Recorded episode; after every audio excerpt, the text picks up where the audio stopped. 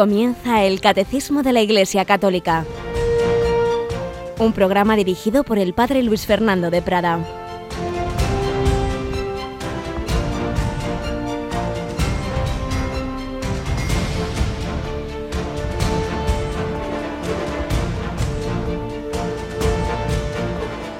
Alabados sean Jesús, María y José. Buenísimos días, querida familia de Radio María, 22 de diciembre, a punto de tocar la Navidad. No, no, no iba a decir a punto de tocarnos la lotería. Bueno, sí, la lotería de la Navidad, la lotería de que el Hijo de Dios se hace hombre por nosotros. Este es el gran regalo de Navidad. De ahí viene el sentido de todos los demás regalos de Navidad.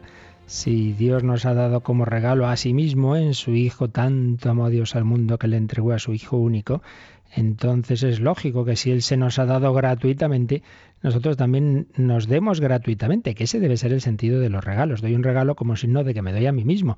Luego, claro, hay muchas formas de darse, muy distintas, las propias de entrega total del matrimonio, de los padres, los hijos, etcétera, las de la amistad, las de, en fin, las diversas relaciones que hay en este mundo, pero siempre, ojalá, con ese sentido de gratuidad que proviene de que Dios nos ha amado primero gratis. Por eso dice Jesús, gratis habéis recibido, dadlo gratis.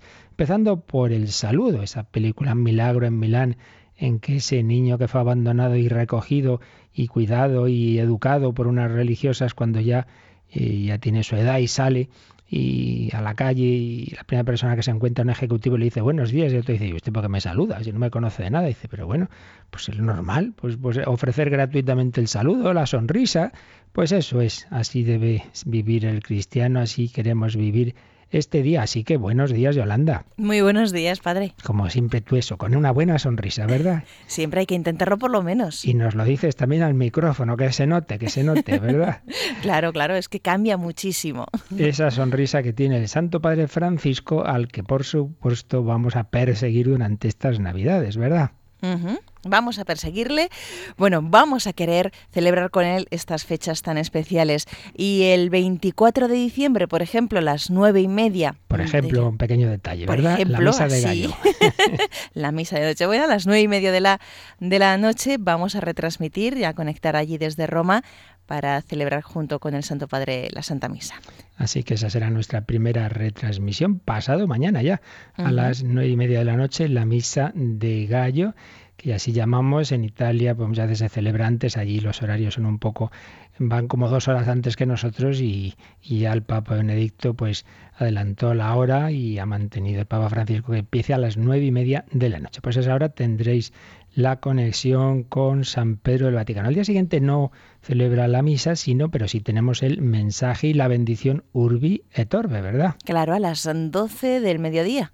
Así que estaremos atentos a esa bendición que, que bueno, se realiza eh, durante algunos días del año, que es el domingo de Pascua y el día de Navidad. Claro que sí, estos dos días, las dos fiestas principales del año cristiano, fijaos que son las dos fiestas que tienen octava, es decir, que no basta para celebrarlas un día, sino que es una especie de día que se prolonga ocho días, desde el 25 de diciembre al 1 de enero litúrgicamente viene a ser el único día de la solemnidad de Navidad. Luego el tiempo litúrgico de Navidad sigue hasta el bautismo del Señor, pero la fiesta, el día como tal, sería un día de ocho días en Navidad y en Pascua. Pues en esas dos fechas, bendición Urbi et Orbe, este año del año de la misericordia. Pero de Roma nos vamos a volver el sábado a Barcelona. Y es que allí tenemos una entrada episcopal muy importante. Tenemos la toma de posesión del nuevo arzobispo de Barcelona y será a partir de las once y media de la mañana, el sábado. Juan José Omeya entra en Barcelona y también Radio María pues hace ese esfuerzo de estar allí. Por eso comprenderéis, queridos amigos, que todo esto son esfuerzos personales, técnicos y económicos y por eso digo comprenderéis que tenemos que seguir en nuestra campaña de, de Navidad pidiendo vuestra ayuda porque por los poquitos que somos y los pocos medios que tenemos, todo esto solo es posible con la ayuda de todos, con la ayuda de voluntarios. Allí, por ejemplo, en Barcelona, pues tendremos varios voluntarios para esa retransmisión, porque es que luego al día siguiente, el domingo 27, estamos en la Almudena. Así es, tenemos la misa por las familias, desde allí, desde la Catedral de la Almudena en Madrid. A las 12, me parece recordar. Entonces, ya veis, aquí uno en Barcelona, otro en, en Madrid, luego Roma, en fin, que para ello necesitamos necesitamos muchos voluntarios y necesitamos que nos ayudéis también económicamente. Por eso os recuerdo, en cuanto acabe este programa, a las, a las 9 de la mañana ya estarán nuestros voluntarios para seguir esa colecta de Navidad, para seguir recogiendo vuestros donativos. 902 500 518 campaña Navidad que hoy especialmente haremos de 11 a 12, pero que todo el día, en cuanto acabe, como digo, el programa a las 9 ya, podréis hacer esa aportación. 24 Misa de Gallo, 25 Mensaje Urbitorbe, 26 Entrada de Monseñor Omeya en Barcelona, 27 Misa de las Familias. Bueno, lo demás ya lo iremos diciendo, pero lo importante es vivir bien este tiempo de Navidad en la iglesia, con la iglesia, recibiendo la buena noticia, la buena noticia que recibió Vittorio Mesori en su conversión. Vamos a terminar hoy el relato de cuando él contaba esa conversión que tuvo. Vamos a, terminar hoy los comentarios que hace al respecto.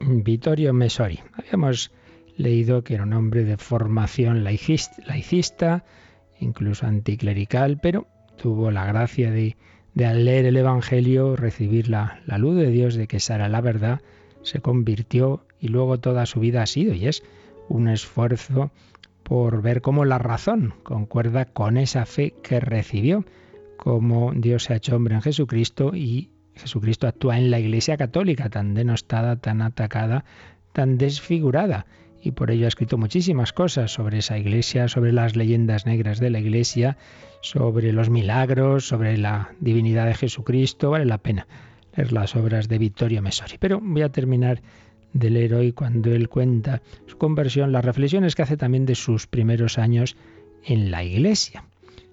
Acabábamos leyendo esto, que desde su conversión, todo lo que he hecho y los muchos miles de páginas que he escrito, en el fondo no obedecen más que al intento de vencer esa esquizofrenia entre la razón y la fe, procurando dar respuesta a esta pregunta.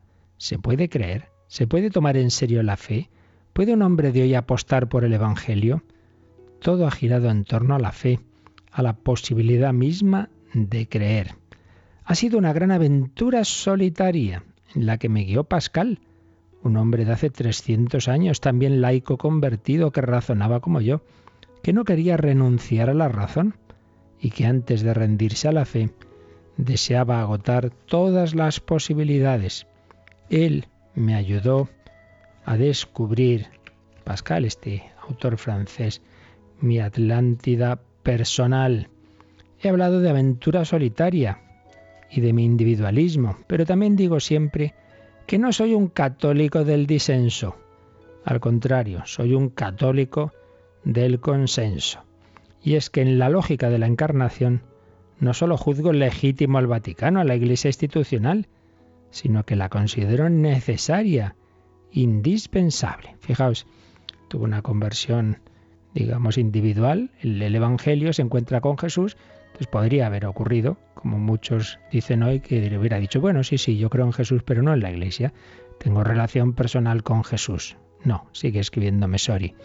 ¿Cuándo decidí aceptar la Iglesia? Cuando al reflexionar sobre el Evangelio, para intentar conocer mejor el mensaje de Jesús, me di cuenta de que el Dios de Jesús es un Dios que quiso necesitar a los hombres, que no quiso hacerlo todo solo, sino que quiso confiar su mensaje y los signos de su gracia, los sacramentos, a una comunidad humana. Es decir, si uno reflexiona bien, acepta la Iglesia no porque la ame, sino porque forma parte del proyecto de Dios. Me ha costado muchos años, pero ahora estoy convencido de que sin la mediación de un grupo humano, en el fondo, no tomaríamos en serio la mediación de Jesús. el razonamiento que hace Mesori es que él se da cuenta de que Dios no ha hecho un hilo directo con cada uno, Dios se ha hecho hombre en Jesucristo, pero Jesucristo llega a nosotros a través de los apóstoles, que son los que nos cuentan su vida, los que eh, escriben el Evangelio, los que cumplen el mandato de Jesús, los que a través de los sacramentos nos dan esa presencia de Jesús. Dios ha querido las mediaciones, la colaboración humana. Claro, la primera colaboración, la de la Virgen María, cuando dice el sí a la encarnación, pues igual pide la colaboración de cada uno de nosotros, empezando por los apóstoles, para extender el Evangelio. Dios actúa así, Dios no hace las cosas solo, y de esto se dio cuenta Vittorio Mesori, que era contradictorio decir creo en Jesús y no en la Iglesia, porque es Jesús mismo quien ha establecido ese medio de comunicación con los hombres de todos los tiempos. Él solo iba a vivir unos años en un sitio concreto hace 20 siglos, pero había que comunicarse con los demás. Y sigue escribiendo. Mi aventura también ha sido solitaria porque yo era uno de los pocos que andaba contracorriente, porque entraba en la iglesia cuando tantos clericales salían de ella gritando ¡Qué maravilla! La tierra prometida, hemos descubierto la cultura laicista. Yo, asombrado, intentaba pararlos. ¿Qué hacéis? La verdadera cultura está aquí dentro, en la iglesia. ¿Qué quiere decir esto? Pues que claro, Mesori se convierte en una época en que hubo muchísima crisis en la iglesia, en que muchos sacerdotes perdían el sentido de su sacerdocio, lo abandonaron, incluso muchas personas perdieron la fe, muchos atacaban a la iglesia, hicieron sufrir tanto al Papa Pablo VI, en fin, años difíciles y, entonces dejaban la iglesia y se dejaban seducir por las ideologías de moda, particularmente por el marxismo. Y dice, claro, ellos salían de la iglesia y yo entraba en ella. Yo, un laico que venía del laicismo, me convertía y veía que otros, en cambio, salían. Decía, pues esto, ¿pero a dónde vais? ¿A dónde vais? Por eso escribí. Algunos me han acusado por todo ello de ser un reaccionario, un nostálgico. Es absurdo. Yo no he conocido la iglesia preconciliar no he escuchado jamás una misa en latín, porque antes del concilio yo nunca había asistido a misa, y cuando comencé a ir ya era en italiano. De ahí que no pueda ser un nostálgico. ¿De qué? No he tenido ni una infancia ni una juventud católica. Lo que sí he conocido de cerca es la cultura laicista. Y luego un encuentro misterioso y fulgurante con el Evangelio, con una persona, con Jesucristo, y después con la Iglesia. Y tanto que después con la Iglesia, que este hombre que venía del agnosticismo, pues hizo entrevistas, libros entrevistas, ni más ni menos que a un tal cardenal Joseph Ratzinger y a un tal Papa Juan Pablo II. No, hace mucho, pues también eh, visitó al Papa emérito en privado, naturalmente, en su retiro vaticano, al Papa emérito Benedicto XVI, un hombre de iglesia, pero que no era ni es nada clerical, que venía de la falta de fe, recibió esa gracia de conversión. Pues pidamos nosotros al Señor que vivamos esta fe, fe no solo en Dios, sino en Jesucristo, que se hace presente en la iglesia. El católico cree en el Hijo de Dios hecho hombre y en que el Hijo de Dios hecho hombre se comunica con nosotros a través de la iglesia a través de su palabra viviente en la iglesia, a través de la liturgia, a través de los sacramentos, a través de esas mediaciones humanas, igual que las mediaciones humanas de su vida, la mediación de la Virgen, de San José, todo lo que el Señor quiso disponer en su providencia para nacer, para vivir en medio de nosotros. Jesucristo, creemos en ti.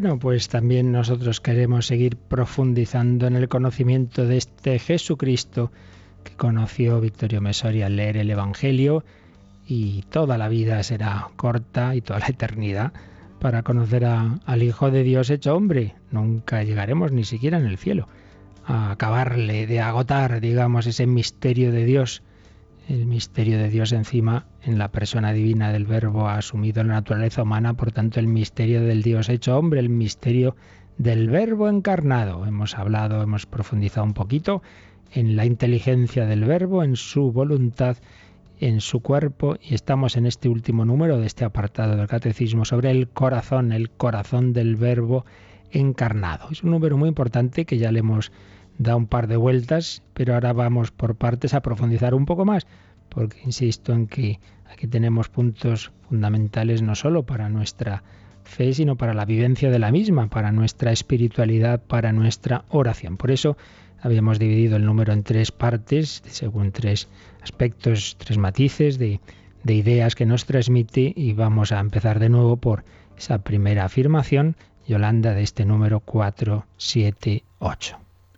Jesús, durante su vida, su agonía y su pasión, nos ha conocido y amado a todos y a cada uno de nosotros, y se ha entregado por cada uno de nosotros.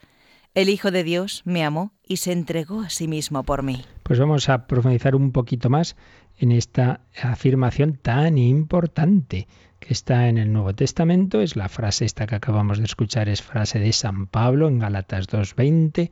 El Hijo de Dios me amó y se entregó a sí mismo por mí. Más de una vez he comentado que, hay personas que hacen y puede ser muy buena idea tener un cuadernito en el cual van apuntando pues las frases bíblicas o de santos que más les llaman la atención, más importantes, de más aplicación espiritual y sin duda esta, esta es una de las que muchos santos han subrayado en rojo. El Hijo de Dios me amó y se entregó a sí mismo por mí, no por la masa en general, no, no, no. Dios ve el bosque y dentro del bosque cada árbol y cada hojita. Te ve a ti. El Hijo de Dios al dar la vida la daba no por una masa indeterminada, sino por rostros concretos, por el tuyo, que ahora lo estás pasando mal o bien, o que tienes momentos mejores y peores, pues en todos ellos Jesús te veía y daba la vida por ti para que el final, para que tu vida triunfe, el amor triunfe, la belleza triunfe, la felicidad definitiva. Jesús durante su vida, su agonía y su pasión nos conoció, llamó a todos y a cada uno de nosotros. Pues bien, esto, el otro día comentábamos, que lo eh, mm, trató la Comisión Teológica Internacional, esa reunión de, los mejores teólogos de cada momento en la Santa Sede, eh, y hizo un documento que se publicó en el año 85 sobre la conciencia de Jesús. Vimos que tenía cuatro proposiciones y precisamente la cuarta proposición trata de este tema la leímos la proposición, pero hoy vamos a leer despacito el comentario que hace a la proposición, con lo cual pues es la mejor manera de profundizar en este, pues fijaos cuando se escribió este documento no existía el, catecismo, pero naturalmente pues el catecismo y el documento vienen a decir lo mismo porque todos ambos documentos se basan en la tradición de la Iglesia y en la Sagrada Escritura. La proposición cuarta de este documento de la, de la Comisión Teológica Internacional sobre la Conciencia de Jesús decía así, la conciencia que tiene Cristo de ser enviado por el Padre para la salvación del mundo y para la convocación de todos los hombres en el pueblo de Dios, implica, misteriosamente, el amor de todos los hombres, de manera que todos podemos decir que el Hijo de Dios me ha amado y se ha entregado por mí. Esta frase que acabamos de leer de San Pablo, pues dice este, este documento de la Comisión Teológica que la podemos decir todos, la podemos y debemos decir, tú también puedes decir esta mañana, el Hijo de Dios me ha amado y se ha entregado por mí. Esta es la afirmación, pero ahora viene el comentario, el comentario de la Comisión Teológica que dice lo siguiente. La predicación apostólica implica, desde sus primeras formulaciones, la convicción de que, cita de San Pablo, Cristo ha muerto por nuestros pecados según las Escrituras. Y va a ir empalmando diversas citas, la mayoría de San Pablo, como estas otras, que se ha entregado por nuestros pecados. Y esto en concordancia con la voluntad de Dios Padre, que lo ha entregado por nuestras faltas, por todos nosotros, para rescatarnos. Dios quiere que todos los hombres se salven. Todas, son frases de, de San Pablo, de diversas cartas mejor he leído mal esta última frase, Dios, que quiere que todos los hombres se salven, no excluye a nadie de su designio de salvación, que Cristo abraza con todo su ser. Toda la vida de Cristo, desde su entrada en el mundo hasta el don de su vida, es un único por nosotros, entre comillas ese por nosotros. Así lo ha predicado la Iglesia desde el comienzo. Es decir, primera afirmación de este documento, aparece clarísimo en todo el Nuevo Testamento y sobre todo insiste en ello San Pablo, en que la vida de Cristo fue por nosotros, fue por nuestra salvación, porque Dios quiere que todos los hombres se salven, no excluye a nadie. Entonces hay una unidad de la vida de Cristo desde antes de hacerse hombre y luego al entrar en el mundo hasta el final y, hasta su actual estado glorioso, hay una unidad de fondo. Y es que la intención que une, unifica todas las etapas de esa existencia de Jesucristo es nuestra salvación. Ese es el primer párrafo. Pero segundo, que ahí es donde viene la clave. Si ha muerto por nosotros, es que nos ha amado. No es que, bueno, pues coincidió que se opusieron a él las autoridades del momento, entonces lo mataron, mira qué pena. No, no, no, no. Es que estaba en ese plan de Dios por amor a todos. Si ha muerto por nosotros es que nos ha amado. Y de nuevo, citas de San Pablo. Cristo nos ha amado y se ha entregado por nosotros como oblación. Efesios 5.2 ya no solo dice que ha muerto por nosotros, sino nos ha amado. Nos ha amado. Y explica la Comisión Teológica. Este nosotros, muerto por nosotros, este nosotros son todos los hombres que quiere reunir en su iglesia. Entonces otra cita de Efesios. Cristo ha amado a la iglesia y se ha entregado por ella. Ahora bien, la iglesia no ha comprendido este amor como una actitud general solamente, sino como un amor tan concreto que mira a cada uno personalmente. Iglesia desde el principio no, no lo ha entendido, pues eso, en masa. Bueno, por nosotros, así, por la humanidad, ¿no? Hay personas que entregan su vida por la humanidad. No, no. Cristo piensa siempre en personas concretas. Y así lo ha entendido la Iglesia desde el principio. El amor de Cristo ha sido un amor tan concreto que mira a cada uno personalmente. Así ve la Iglesia las cosas cuando oye a San Pablo recordar el respeto a los débiles entonces esto quiere, viene a propósito de que en la carta a los romanos San Pablo escribe que tengan cuidado, que personas con poca formación que se pueden escandalizar ante determinadas actitudes, todo aquello del sacrificio a los ídolos. Bueno, no voy a entrar en el detalle, pero lo que nos importa es que San Pablo, escribiendo a cristianos y, diciéndole que tengan cuidado de no hacer daño espiritual a otros, les dice, no vayas tú por un alimento a causar la pérdida de aquel por quien Cristo ha muerto. O sea, aquí lo importante, y es muy bonito, es que San Pablo mm, le dice a, los cristianos, tú cuando pienses en los demás, en esa otra persona, date cuenta que esa es la persona por la que Cristo ha muerto. Claro, esto tiene una implicación muy buena para nosotros. A ti te cae mal esa persona, bueno, pues a Cristo le cae también que murió por ella. ¿Quién es ese? Aquel por el que Cristo ha muerto. Todo hermano nuestro, todo hombre no es un no sé qué, un no sé cuánto, es aquel por el que Cristo ha muerto, porque Cristo pensó en él también cuando daba la vida. Qué preciosidad. Eh, una afirmación, aplicarlo a, la convivencia. Si Cristo ha muerto por todos, ese que me está fastidiando es aquel por el que Cristo ha muerto.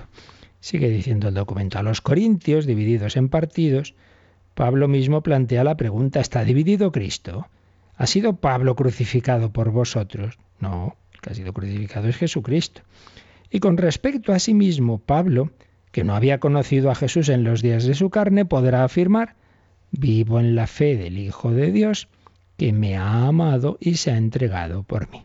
La frase de, que hemos repetido ya varias veces, Gálatas 2.20. Por tanto, este Pablo, que le dice a los corintios, eh, a los romanos y a los corintios, el que les dice, oye, ese por el que Cristo ha muerto, trátalo bien. Ese, aquel hermano por el que Cristo ha muerto tiene conciencia de que ha muerto también por él mismo. Por eso el Hijo de Dios me ha amado y se ha entregado por mí. Pues esto es lo que afirman en estos primeros párrafos este documento. Y luego sigue diciendo, los testimonios apostólicos recordados aquí arriba en favor de una muerte amante de Jesús de manera completamente personal bellas expresiones, una muerte amante de Jesús de manera completamente personal por nosotros, por mí y por mis hermanos. Por nosotros, por todos, por mí y por cada una de las personas, por tanto, por mis hermanos. Esos testimonios, dice, engloban en una sola mirada el amor sin límites del Hijo de Dios preexistente, que al mismo tiempo es reconocido como el Señor glorificado. ¿Qué quiere esto decir? Que hay una unidad en la existencia de Cristo que es, por un lado, la primera etapa, eh, antes de hacerse hombre, la preexistencia, antes de existir como hombre, pero existía como Dios. Claro, pues esa persona divina, en su inteligencia divina, pensaba en cada uno de nosotros y por cada uno de nosotros iba a hacer hombre. Primera etapa, la preexistencia. Segunda etapa, los años en que Jesús vivido una vida terrena entre nosotros, treinta y tantos. Pues si se cree que nació hacia el 6 más o menos antes de Cristo, pues ya sabéis que está hecho mal el calendario, se hizo un poco mal el cálculo por un monje medieval, Dionisio Lesiguo, bueno, pues parece ser que el nacimiento de Cristo es el 5, 6 o 7 antes de la era cristiana y seguramente la muerte y resurrección es el año 30, con lo cual solemos decir que vivió 33 años, decimos mal, vivió un poco más, 36, 37 años, si son correctos estos, estos cálculos de estas fechas que son muy, muy probables. Bueno, pues segunda etapa de la existencia de Cristo, eso, la, la etapa terrena. Y tercera etapa, pues cuando ya resucita y entonces sigue existiendo como hombre, pero ya glorificado, ya no sometido a las condiciones espaciotemporales, ya glorioso en el cielo. Bueno, pues las tres etapas tienen de fondo el mismo conocimiento y amor a cada uno de nosotros. Por eso dice el documento, el por nosotros amante de Jesús tiene su fundamento en la preexistencia y se mantiene hasta el amor del glorificado, que después de habernos amado en su encarnación y en su muerte, ahora intercede por nosotros. Jesús cuando se va al cielo nos dice, bueno, pues ya ha hecho lo que tenía que hacer, ala, sentado a la derecha del Padre a, a, echar la siesta. No, está constantemente guiando a la iglesia e intercediendo ante el Padre por nosotros, presentándole las llagas de esa humanidad. Por eso, diciendo el documento, el amor proexistente de Jesús es el proexistente, ahora juega con esa palabra preexistente, antes de su existencia humana y ahora proexistente, es decir, por nosotros. El amor proexistente de Jesús es el, el elemento continuo que caracteriza al Hijo en todas estas tres etapas, preexistencia, vida terrena y existencia glorificada. En todas estas etapas se da ese amor de Jesús, sigue un siguiente párrafo que resumo, en la que vemos a Jesús que se hace el servidor de todos, que nos lava los pies, que dice que entrega la vida por los muchos, por la multitud, Marcos 10, 45, en servicio al reino de Dios, que habla de que se pone a la mesa, que sirve la mesa, el servicio del amor. Y sigue diciendo, este amor eh, que toda la vida de Jesús demuestra, se nos presenta en primer lugar como universal, en el sentido de que no excluye a nadie de los que vienen a Él. Este amor busca lo que está perdido, a los publicanos y a los pecadores, a los ricos y a los pobres, a los hombres y a las mujeres, a los enfermos, a los endemoniados, a los que lloran, a aquellos que gimen bajo sus cargas. Todo ello viene con diversas citas, claro, del Evangelio esta apertura del corazón de Jesús para todos parece sin duda superar los límites de su generación.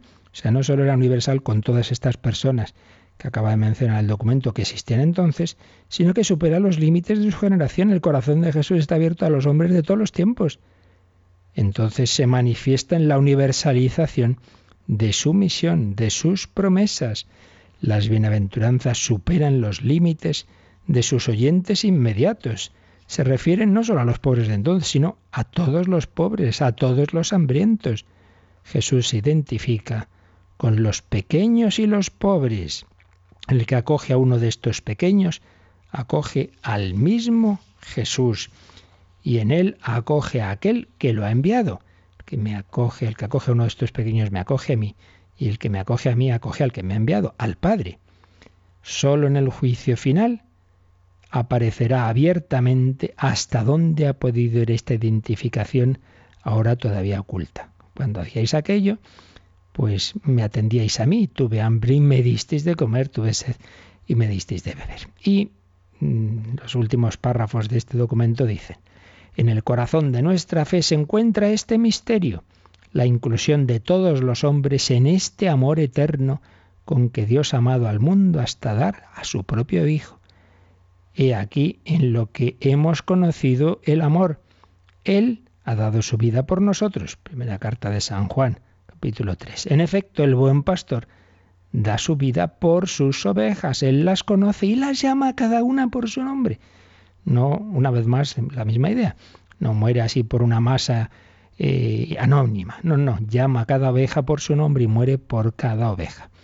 Por eso, último párrafo, por haber conocido este amor personal de cada uno, tantos cristianos se han comprometido en el amor por los más pobres sin discriminación y continúan dando testimonio de este amor que sabe ver a Jesús en cada uno de estos hermanos míos pequeñísimos. Mateo 25, 40. Se trata de cualquier hombre, ya que cada uno está comprendido en el misterio de la redención y por este misterio Cristo se ha unido con él para siempre. Es una cita de la primera encíclica de San Juan Pablo II, Redentor Hominis. Cristo se ha unido con cada hombre. Por eso muchos cristianos atienden a tantos pobres y enfermos y necesitados porque descubren en cada uno a Jesús. Este es el fundamento del auténtico amor, el amor que se hizo carne en Jesucristo, el amor que nació en Belén, que murió en la cruz, el amor que está resucitado. Vamos a contemplarlo, vamos a meditarlo, vamos a invocarlo, vamos a pedir al Señor que nos dé este amor, que lo vivamos así, con auténtica fe y llevándolo al día a día, llevándolo así a nuestra vida.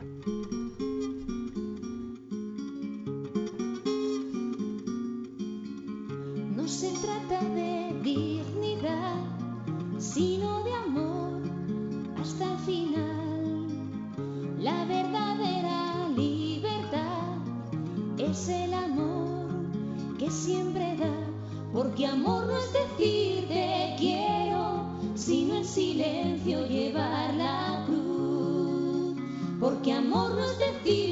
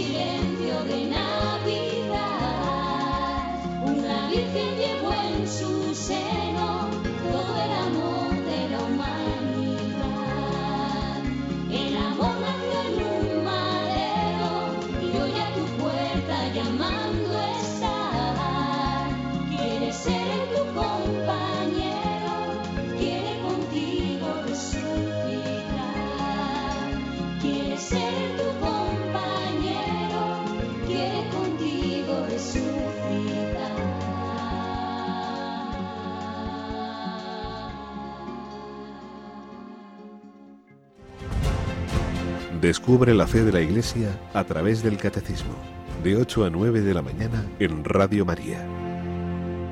El amor quiere ser tu compañero porque el amor es una persona viviente, el Hijo de Dios hecho hombre que nos ama con un corazón humano. Que esta es la segunda parte, el segundo aspecto que distinguíamos en este número 478. Primero es que Cristo nos amó a cada uno en particular, que por cada uno, no por la masa anónima, sino por cada uno dio la vida, porque en tipo de conocimiento superior, de lo que ya hablamos en días anteriores, el alma de Cristo pues nos veía a cada uno y moría en amor por cada uno. Segundo aspecto de este 478 nos dice que Cristo nos amó con un corazón humano, un corazón humano. Si hemos estado hablando de esa humanidad de Cristo, hemos hablado de su entendimiento, tiene como Dios, tiene una naturaleza divina, una inteligencia divina, pero como hombre una inteligencia humana. Hemos hablado de su voluntad, lo mismo de voluntad divina, pero voluntad humana. Hemos hablado de su cuerpo. Bueno, pues también tenemos que hablar de su afectividad, que ya dijimos que normalmente, hasta prácticamente el siglo XX, sobre todo cuando ya se desarrolla la psicología moderna, solía englobarse tanto la capacidad de decisión como la afectividad dentro de la voluntad. Uno lee obras clásicas y dice con la voluntad hacer actos de amor de Dios. Bueno, pues ya se entiende que ahí está eh, usando voluntad en ese sentido más bien de afectividad. Hoy día solemos distinguir esas tres líneas, ¿no? Pensamiento, entendimiento, inteligencia por un lado, voluntad en cuanto a esa capacidad de tomar decisiones y afectividad. Pues bien, hay que decir lo mismo que hemos estado diciendo antes. Cristo tiene una afectividad humana en su naturaleza humana, pues claro, ama con corazón humano, con corazón humano. Y ya decíamos también que es verdad que corazón en la Biblia tiene un significado, tiene una, una gama de matices antropológicos mucho más grande que en nuestro lenguaje, que solemos restringirlo a esto, a la afectividad y a los sentimientos. No, en la Biblia es mucho más, pero en ese mucho más que engloba pensamiento, que engloba conciencia, que engloba voluntad, sí, pero, pero también evidentemente engloba sentimiento. Por eso es importante que no falte en nuestra visión de esa humanidad de Cristo esa, esa comprensión del misterio de su corazón humano. Fijaos que el Concilio Vaticano II tiene esa frase, que ya hemos citado más de una vez, que resume todo esto en Gaudium et Spes 22, cuando dice que Cristo trabajó con manos de hombre. tenía un cuerpo humano, trabajó con manos de hombre. Pensó con inteligencia de hombre. Obró con voluntad de hombre amó con corazón de hombre. Y es que recordamos lo que ya hemos visto en días anteriores, en Cristo la naturaleza humana fue asumida, no absorbida. Tiene una auténtica naturaleza humana. Por tanto, tiene sentimientos humanos, tiene pensamientos, actos de voluntad y también sentimientos, sentimientos. Y fijaos que esto, bueno, pues lo vieron los santos padres desde los primeros. San Justino Mártir tiene esta frase fuerte. Él se ha hecho partícipe de nuestras pasiones. A veces pensamos pasión algo como algo negativo, ¿no? La pasión se puede desordenar y ser algo negativo, pero en sí mismo es algo positivo. El que uno busque las cosas no por un mero deseo, una mera eh, concepción intelectual y una decisión fría, sino con todo el ardor del corazón. Eso es bueno. La cuestión es que orientemos bien ese ardor del corazón. Y bueno, pues podríamos recordar infinidad de textos donde aparece esos sentimientos de Jesús, cuando se encuentra con la viuda de Naín que sale a enterrar a su hijo único que, que estaba hecha polvo, Jesús le dice, mujer, no llores, y dice que Jesús se conmovió, no digamos en, el, en la muerte de Lázaro, que San Juan usa varios verbos para hablar de cómo Jesús se conmueve, cómo Jesús llora incluso cómo Jesús llora. La tristeza de, las hermanas Marta y María y María llegan al corazón de Jesús, que llegan a decir, fijaos cómo lo amaba, dicen los judíos al ver cómo Jesús se conmueve. Pero por supuesto donde parece más claro esos sentimientos de Cristo, en este caso de tristeza propia, es en, Getsemaní. Ciertamente, Jesús tiene sentimientos, lo cual eh, expresa humanamente algo que ya la Biblia en el Antiguo Testamento nos quería transmitir de una manera difícil de explicar, pero a saber que Dios tiene de alguna manera sentimientos. En la Escritura parece que Dios se aira contra el pueblo que adora al becerro de oro, que está celoso porque quiere que le adore a él y no a los falsos dioses, que tiene misericordia. En fin, hay muchísimas expresiones en el Antiguo Testamento que hablan de algo que, uno dice, bueno, ¿y esto cómo se explica? ¿no? Una especie de sentimientos en Dios. Por eso los primeros grandes doctores de la Iglesia, los santos padres, ¿verdad? Pues que tenían buena formación de filosofía griega en la cual Dios aparece como, como lejano, como frío, y sobre todo cuando estaban influidos por la filosofía estoica, que tenía muchos reparos con los sentimientos, pues les costaba conjugar esa herencia helénica con la fe bíblica. Es la piedra de escándalo de un Dios que sufre. Bueno, pues esto se va a radicalizar con la encarnación de Cristo. Por eso algunos herejes, docetas, explica el cardenal Semborn, intentaron rebajar el dolor de Jesús a apariencia. Bueno, sí, parecía que tenía una humanidad, tal, pero no era así, no, no. Claro que era así. Por eso los santos padres, los que realmente están en la fe de la Iglesia, como San Ireneo de León, podrán decir, si Cristo no hubiese padecido, ¿cómo hubiese podido él animar a sus discípulos a llevar su cruz y a seguirle?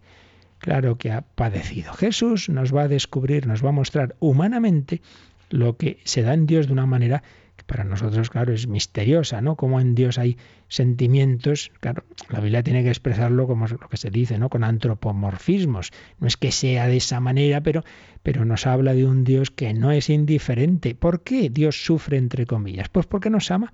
Sí que aquí hay una cosa muy clara. Cuando uno ama de verdad a otra persona, pues ya lo que le pasa a esa persona le va a afectar.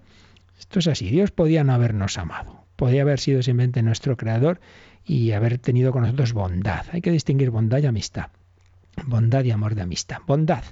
Pues si voy por la calle, veo a una persona pobre, pues tengo un corazón bondadoso, le doy una limosna, pero luego me voy y ya ni me acuerdo de quién es esa persona, no soy su amigo. Pero es otra cosa muy distinta, es que yo tengo una gran amistad o yo me he enamorado de una persona o es mi mujer, mi marido, mis hijos, pues ya no es que yo les dé cosas, es que lo que les pasa a ellos me afecta a mí. Si me llaman que, tu hija tenía un accidente, pues evidentemente mi corazón tiene un vuelco, como, como no podía ser de otra forma. Pues bien, Dios no simplemente nos ha creado y ha sido bueno con nosotros y nos ha dado cosas. No, es que Él ha querido, ha querido, podían haberlo hecho, pero ha querido amarnos con amor de amistad, con amor de padre, con amor de esposo. Pues una vez que Él ya libremente ha querido hacer eso, pues digámoslo así, se tiene las consecuencias. Nuestra vida ya de alguna manera le va a afectar, no es indiferente, es falsa. Una visión de Dios, de un Dios al que le da igual. Yo aquí pasándolo mal y él tan contento. ¿No es verdad? Dios te ama de tal manera que tu vida le afecta. Esto luego será complicadísimo de explicar. Un día llegaremos a este punto, algo hablaremos con más detalle de esa teología del dolor de Dios, pero, pero ¿cómo puede sufrir Dios? Hombre, no en el sentido que lo, nuestro, evidentemente, pero sí en el sentido de que, de que tiene, una, digámoslo así, una vulnerabilidad afectiva que una vez que alguien ama, pues ya, ya lo que le pase al amado le va a afectar y esto le pasa al propio Dios. Pues bien, eso, que era un lío, a ver cómo, cómo esto se puede entender en Dios, pues lo vemos en Cristo, ahí está como más claro, está en esa humanidad de Jesús, vemos ese, ese, en ese anonadamiento de Belén, en el desprendimiento de la vida pública, en el escarnio del Calvario, Jesús nos revela en su corazón humano el corazón de Dios, el amor de Dios. Por eso, eh, en Cristo, dice el catecismo, pues vemos, vemos las actitudes del propio Dios. Jesús se nos revela, se nos revela ese amor de Dios, esos sentimientos de Dios. Y por ello si en casi todas las culturas el corazón se ve como una especie de, símbolo de lo que sentimos y sobre todo del amor, pues cuántas veces vemos esos corazones, ¿no? representando el amor de unos a otros, bueno, pues entonces también en la historia de la espiritualidad se ha dado ese simbolizar el amor humano, divino humano de Jesucristo en su corazón. Por eso sobre todo en los últimos tiempos, desde finales del, bueno, podríamos decir desde el siglo XVII con Santa Margarita María, pero sobre todo en los papas desde León XIII, finales del XIX hasta ahora mismo, el corazón de Jesús se ha visto, como diría Pío XII, como el signo eminente y el símbolo de aquel amor con que el divino Redentor ama continuamente al Padre Eterno y a todos los hombres. Cristo nos ha amado con corazón humano con auténtico corazón humano, no de una manera fría, con sentimientos, con sentimientos. Cristo pensó con mente humana y amó con corazón humano. Fijaos que San Agustín, al describir los sentimientos de los ciudadanos de la ciudad de Dios, de los, de los cristianos, pues ve el fundamento de ello en el propio Cristo y en su encarnación. Dice cómo los ciudadanos de la santa ciudad de Dios temen y desean, se duelen y gozan, no son fríos, no, siguen ese ideal estoico de persona que todo le da igual. Y sigue escribiendo San Agustín, si esos afectos siguen la recta razón, ¿quién hará llamarlos entonces enfermedades o pasiones viciosas?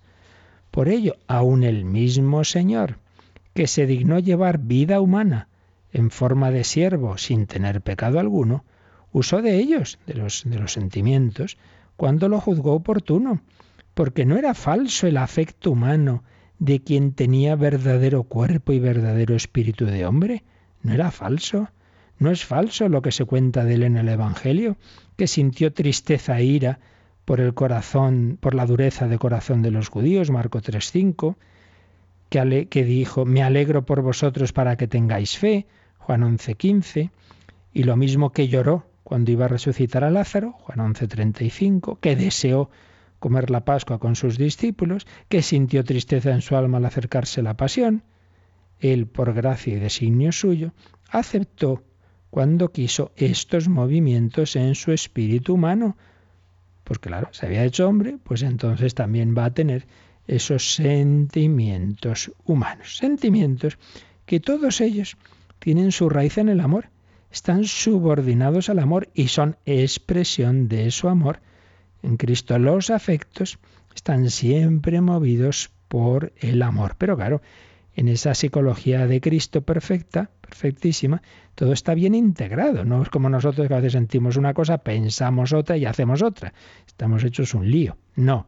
En Cristo los afectos están movidos por el amor, están regidos por la voluntad y, a su vez la voluntad está regida por la luz de la razón y de la luz sobrenatural que ilumina el alma de Cristo en la visión del Padre.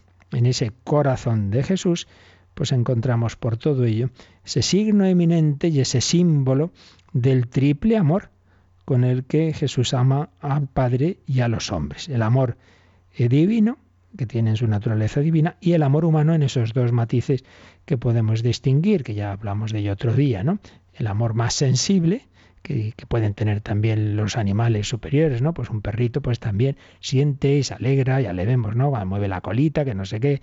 Bueno, un amor sensible que también tienen un bebé y que tenemos nosotros, pero luego hay un amor espiritual, un amor inteligente, un amor pues con el que amamos a Dios y con el que no nos quedamos simplemente en, lo puramente físico, ¿no? Sino que va más allá. Amor humano, sensible y espiritual y amor divino. Bueno, pues estos tres tipos de amores se dan en Cristo, en su naturaleza humana y en su naturaleza divina, y la historia de la espiritualidad pues los ha visto condensados, sobre todo los últimos siglos, en el corazón de Jesús, que es la tercera parte de este número 468, pero que en esa pues profundizaremos un poquito ya el próximo día, si Dios quiere. Vamos a dejarlo aquí, que ya son muchas cosas y muy provechosas para nuestra vida espiritual, las que nos ha enseñado hoy el Catecismo, la Comisión Teológica Internacional, los Santos Padres, pues que contemplemos eh, a ese Jesús que me ha amado a mí, a cada uno en particular,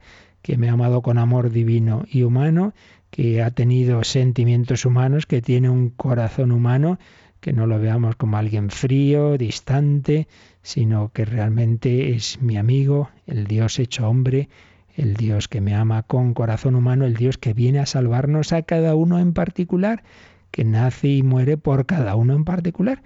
Pues que vivas así tu relación con Jesucristo. Vamos a meditarlo un poco, vamos a pedir que todos los hombres conozcan al Salvador y si queréis dudas, consultas, testimonios, pues aprovecháis estos últimos minutitos. Participa en el programa con tus preguntas y dudas. Llama al 91 153 8550.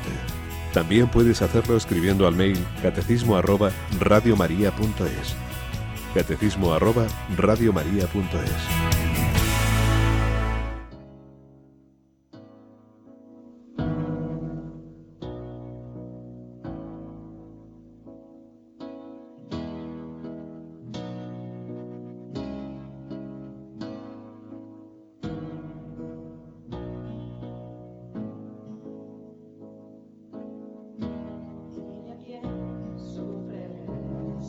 Lord.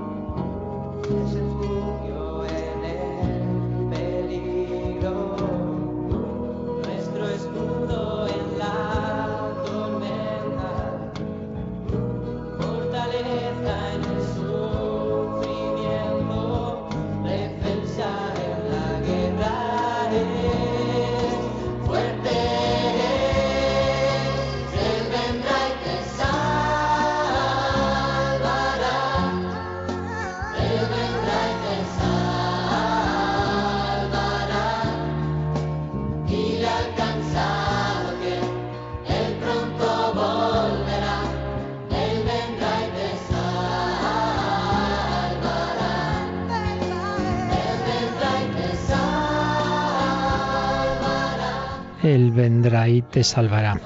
Tenemos varios correos, pero son todos de testimonios de lo que hace cada uno Radio María, de cómo está ayudando a vivir la fe, pero eso lo vamos a leer luego, a las 11, porque de 11 a 12 tenemos uno de esos programas especiales en esta campaña de Adviento Navidad. Vamos, por tanto, a dejarlo aquí y a las 11 volvemos a estar con vosotros en ese programa especial. Leeremos también un texto muy bonito de San Alfonso María de Ligorio sobre la Virgen María y otras cositas que nos van a ayudar a acabar este tiempo de Adviento de 11 a 12, programa especial.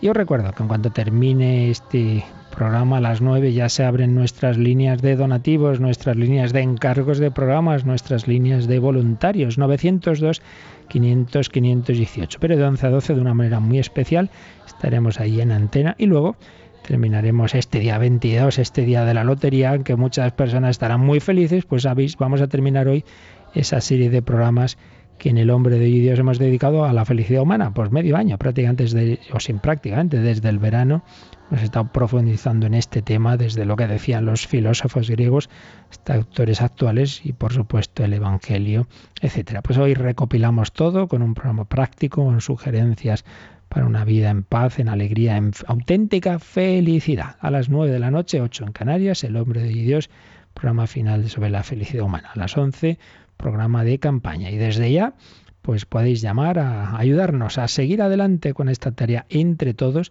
Necesitamos la ayuda de muchos voluntarios y la oración de todos y el donativo de todos los que podáis, aunque sea una aportación pequeñita, nada se pierde, todo vale para contribuir a este gran granero de la palabra de Dios. 902, 500, 518. Pedimos al Señor su bendición para vivir bien este antepenúltimo día del Adviento, que ya tocamos la Navidad. La bendición de Dios Todopoderoso, Padre, Hijo y Espíritu Santo, descienda sobre vosotros. Alabado sea Jesucristo.